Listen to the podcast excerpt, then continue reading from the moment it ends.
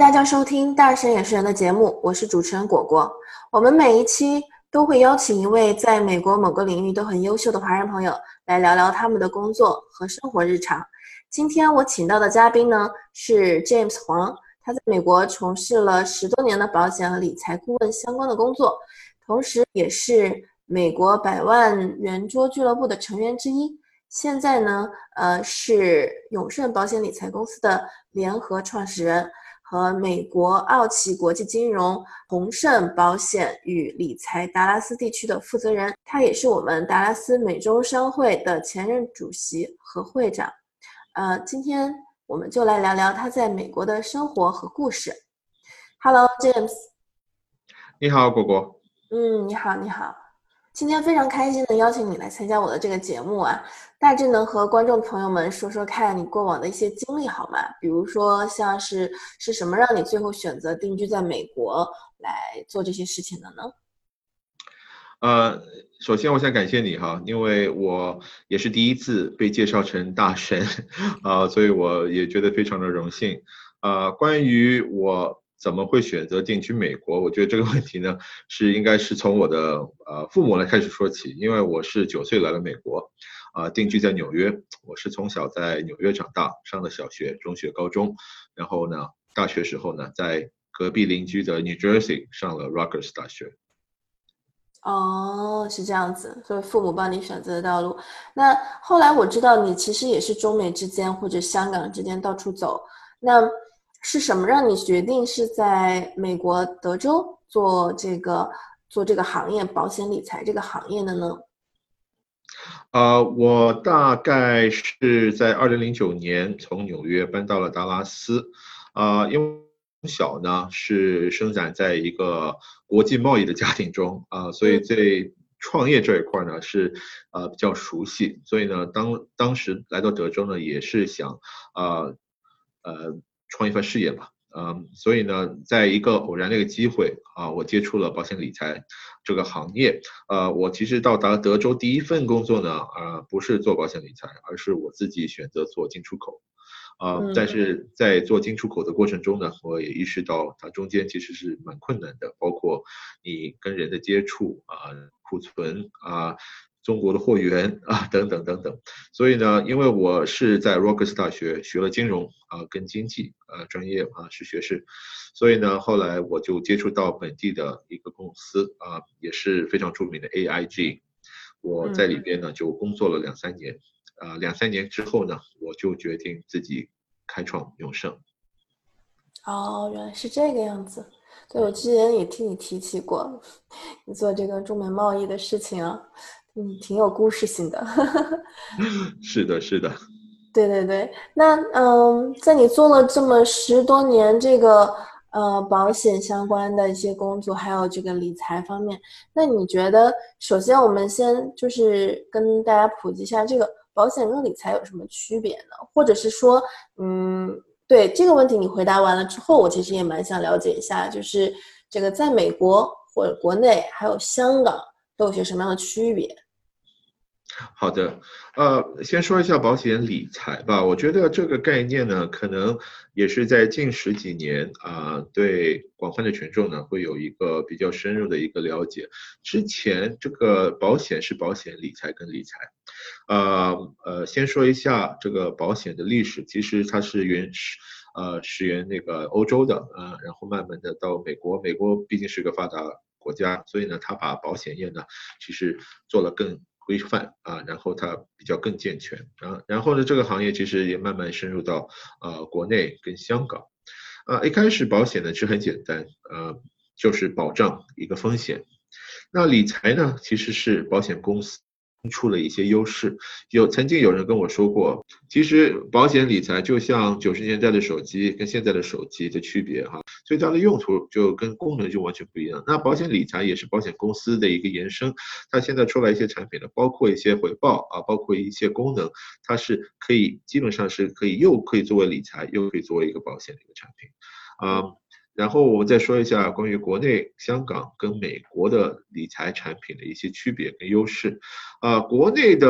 呃保险寿险吧，啊，寿险理财，他们其实也是在改革开放之后，看慢慢的开始发展，啊，在过去的二三十年呢，它是有个一个突飞猛进的呃一个趋势，但是呢，它其实也仅仅是二三十年的一些历史，他们里边的条款哈，他们免责呃免责条款跟他们里边的一个法制的健全呢，还是做的没有美国跟香港，因为美国跟香港基本上是从事寿险行业的已经。一百多年甚至上几百年，啊，香港跟国内的区别就是公司的产品，呃，是啊，西方国家引进进来了，包括像英国啊，像宝城啊，美国的友邦等等。啊，改革开放之后呢，其实仅仅是中国呃人民保险为主，在八十年代，在九十年代初啊，才刚刚允许一些啊。的一些保险公司在国内有运营，包括友邦啊，友邦曾经也是可能是中国第一家保险公司是设的呃呃得到了国家的允许啊，去去去去销售他们的一些产品啊。香港呢，其实他们呃做的时间比较长了，因为香港那时候也是比较自由，其他国家的一些啊公司也是在香港落户啊，所以他们那里的。呃，法制比较健全，啊，品种也比较繁多，啊，还有他们的免责的条款呢是也是比较松的，啊，呃，同时呢，香港的产品因为它的杠杆作用比较高，所以相对来说它会比国内的产品，啊，用同样的钱可以买到更多的保额，啊，然后呢，美国呢其实比这两个地方呢还要更健全，法制更健全，品种更繁多，还有他们的啊。免责条款呢更松，基本上美国在近几年，呃近近期年，它基本上已经简单到了，基本上就一个条款是免责的，那就是在两年之内自杀，其他的基本上都可以啊，因为美国的保险啊，呃，因为它是以州来管理的，不是以联邦来管理的，那基本上把呃那个。叫 contestability period，呃，就是争议期啊，到两年，所以只要是过了期的话呢，这份保单就基本上在任何的情况下都它都会理赔。嗯，所以我可以这么理解嘛，就是越是法制健全，而且这个产业链越越完善的地区，那它对这个它竞争压力，就是保险公司的竞争多了，那它对于受保人来讲，它的这个免责条款就会越少。是这个意思吧？啊，对，当当这个制度比较健全的前提下，那呃很多的保险公司已经把很多的精算师已经把这些风险已经计算到它产品里边去了，所以它的产品的设计啊跟法制健全有直接的关联的。嗯，我理解了。啊，所以以优势跟区别的方式来讲呢，我不能说国内的产品肯定是没有海外的产品差啊。呃，呃但是呢，以品种的角度啊，就是多元化的角度，对法治的健全的角度，跟它免责条款来讲，这三点来讲的话呢，那肯定是香港跟美国的产品要比国内要好。但是我相信国内的产品现在也慢慢的跟美国跟香港的产品越来越接近。嗯，肯定的，它发展的趋势都是一样的。OK，那我听我国内的一些朋友说，就是嗯。他们也听到很多所谓的就是投资海外，然后有一种模式呢，就是自己给自己买保险，或者自己给自己买一些投资理财的产品。那它这种到底是一种什么样的方式呢？可以细致说一下，它的收益如何呢？OK，嗯，虽然我在这个行业呢时间不。啊，也就是十几年，在这个行业里边的很多老前辈有几十年的经验来说，啊，还是呃，我还算是一个比较资资浅的一个人。但是呢，巧的就是在过去十几年呢，啊，中国的高净值的一些呃购买寿险的群众呢越来越多啊，啊，有几个因素吧，也是呃中国呃在近呃二十年来啊，中国的财富也是在。突飞猛进的在增长，那很多高高资产的人呢，也是希望可以购买一份海外的资产，让它作为一个环球这个资产配置的一个一个方案呃之一。第二呢，呃，当然海外的保单啊，要比国内的保单啊，刚才说了三点哈，第一个就是法制上面的健全啊，第二就是它的那个产品的多元化，还有他们的那个免责的条款的呃宽松度等等。呃，那另外一点呢，其实是在呃二零一四年呢，呃，其实推出了一项叫共同公共同申报准则啊，呃。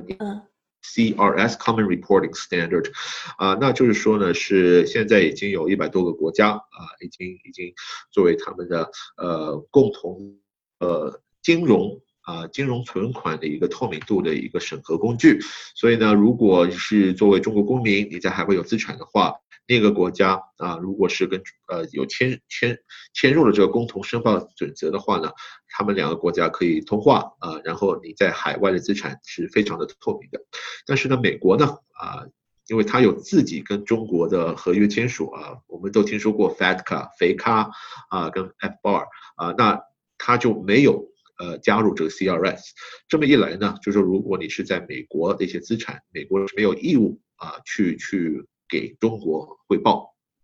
所以在这个时候呢，很多人呢就觉得啊，美国这个地方呢就比较安全了。你可以把一部分的资产转移到美国，因为美国本身的产品呃的法律比较健全啊，它的免责条款也非常松，再加上它的产品也非常多元化，所以呢，第一可以达到它的全球那个资产的一个配置，第二呢，非常安全的保障。嗯，OK，就是，但这是属于政策上的是吧？还是法律上的呢？啊，是是也是，应该算是全球的一个一个趋势吧。因为呃，特别是中国一些高净资产的呃一些群众啊，呃也是想做一些海外的一些配置。如果呃在国内的一些资产啊将来受到一些不必要的一些影响，他们可以慢慢的转移。啊呃，我刚才忘了说一下，就是刚才你问我的问题是关于买保险啊，就是说什么样的一个保险？那基本上来说，他们是购买美国的人寿保险啊。很多人会觉得这个人寿保险呃是一个投资的工具啊。保险呢，我在这一点我要说一下，就是其实保险。跟投资呢是两个概念，啊，保险是降低风险，投资呢是增加风险，所以呢，我往往呢不会跟客户说，哎，这是一个投资的一个工具，我跟他说，它是一个长期规划的一个降低风险的风理，呃，风险管理的一个工具，但是呢，它里边有一些收益，那这些收益呢，包括上面，如果你是买一种指数型，啊，指数型的呃或呃万能寿险，它有根据指数。啊，给你一些回报。现在的指数型的寿险呢是非常非常热门的一个产品，因为呢它可以保底，它基本上可以呃给你一个零的，然后呢同时呢如果指数是涨的话，它会给你一个相当的呃可观的一个回报。每个保险公司它会设定它的一个最高的回报率，现在我们看到很多人就百分之十到百分之十五都有啊啊，但是它的优势是在它是一个保底，所以长期来讲，作为一个年轻的呃一个。去买一份高额的保单的话，将来它不仅仅有一个一笔财富留给它的受益人，它同时呢，可以它里边的储蓄账里边呢，可以以免税的方拿一笔退休收入。嗯，这倒是不错，但是这些它都有一些限制，是吧？那比如说在买这样的，就是比如说现在的观众朋友有一些可能 maybe 有这样的一些考量，他可能正在呃，或者是说正在。某几个产品，或者是说，嗯，保险单上面有选择，那你觉得在选择上面有些什么问题是必须要问经纪人的，或者是说有些什么误区是可以避免的呢？呃，我觉得吧，因为我们先要了解一下这个人寿保险有几种啊，有多少呃种类啊，简单的为大家分享一下。第一，基本上呢有呃。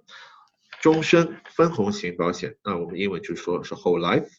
啊，那还有万能寿险，啊，就是 universal life，呃，还有就是指数型万能寿险 index universal life，有投资型万能寿险 variable universal life，啊等等。所以呢，我基本上如果我我是面对一个客户，客户来找我的话，我会基本上了解一下他对这个产品的目的，嗯，追求投资的。然后呢，也有一些风险保障的话呢，我会推荐指数型。指数型产品呢，虽然说它的成本可能稍微高一点，但是呢，它的受益是会非常好的。但是如果这个客户呢，他是追求保证，那我会推荐啊终身型的分红型的保险，说 Whole Life。Whole Life 呢，它相对来说它要比其他的种类的保险要贵，因为它有这么一个保证，不管市场的表现是怎么样，或者保险公司分红的比例是怎么样，它会确保不管在任何什么时任何时候，呃，投保人身故了，他会给受益人一笔财富赔偿。嗯，那还有一种情况就是说，呃，客户不追求储蓄金额，我就要一个终身的人寿保险作为传承来做，那我会推荐保证型的万能寿险，或者甚至于我可以考虑一个呃暂时型的，呃或者是 temporary term insurance。如果你是以 term 讲，因为它是一个 temporary 啊，作为一个临时的，呃，就是定期型的保险。那定期型它优势就是说，你不管是买二十年还是三十年，它里面的保费，但是到你的限期结束的时候呢，这个保险它就会要么就变成了非常非常的贵，要不呢就一般的情况下都是就这份保险就终止了。然后你投入的钱呢，它也没有累积，所以呢，你基本上就像一个车险啊或者房险一样的。啊，就是如果没有事情任何事情发生的话，你这笔钱就证就证明就基本上扔到大海里了，啊，但是它的性价比会非常的高啊，它的杠杆是非常的高。比如说一个呃四十岁的男性，他要买一个一百万的保费，身体非常好的话，一年可能也就是八九百八九百块钱啊就可以买到一份一百万的保单。哦，这种就是属于短期性的这种，你就是说这杠杆会比较高。对，呃，那还有一种是保证型的万能寿险。保证型的万能寿险，它的用途就是说，我不需要呃很多的储蓄或者任何储蓄，但是我要确保在任何时候，不管我活到一百岁还是一百五十岁或者两百岁，我都有这份保单。那这个产品呢，呃，就是保证型的万能险。那这样的话呢，呃，它的价，你要付进去的金额呢，保费呢，要比。呃，指数型的要低，要比终身分红型的也要低，啊，但是它储蓄功能就非常的少。哦，好的，好的，非常的低，非常的低啊。但是它这种就是说，它是属于就是呃，但是它的风险是最低的，是吗？对，作为一个你要用传承啊，人数，然后就是这个传承你要确保是任何时候走都有一个保障的话，这个产品是最适合的。嗯，所以还是要首先知道这个受保人他的需求是什么，然后再来选择是什么样的保险。是的。OK，那那什么样的是投资产品呢？就是有些嗯，保险公司也提供这种投资性的产品。那我刚才提到的有一种产品叫投资型的万能寿险，投资型的万能寿险呢，它的回报呢不像指数型的万能寿险，它有保底的。投资型的万能寿险呢，它是没有底的，它是没有保底的。所以如果某一年啊指数回报啊它它跌了百分之十，那它里边的账号的金额啊储蓄金额它会跌百分之十。但是它的好处是，如果它那一年涨了百分之三十四十的话，那同样的它的储蓄账额。会涨百分之三十跟四十，嗯，所以基本上它这个就相当于你在投一个基金，跟着跟着市场在变动，它不会给你保证，呃，你的本金不会不会说呃保持不变哈。呃，这不是说是本金，它是说它的那个 interest credit，就是每年给你的分红的比例啊，是根据这股市走的，它不是说里边本金。对吧？但是如果是整个市场如果跌了百分之十或者百分之二十的话，那你其实你不光光是你的收益是零，它也是会变成负值吧？因为保险它毕竟是有成本的啊，它不是说是。就像你放在银行里边，啊，你如果放在银行里边，它是没有任何的成本。但如果放在一个保险里边，它毕竟是它要确保在任何时候你有发生什么事故的话，啊，它会有一笔财富留给你的呃受益人，啊，所以呢，这个成本呢是通过保费里边啊费用的方式，会每年的从你的现金值里边扣的。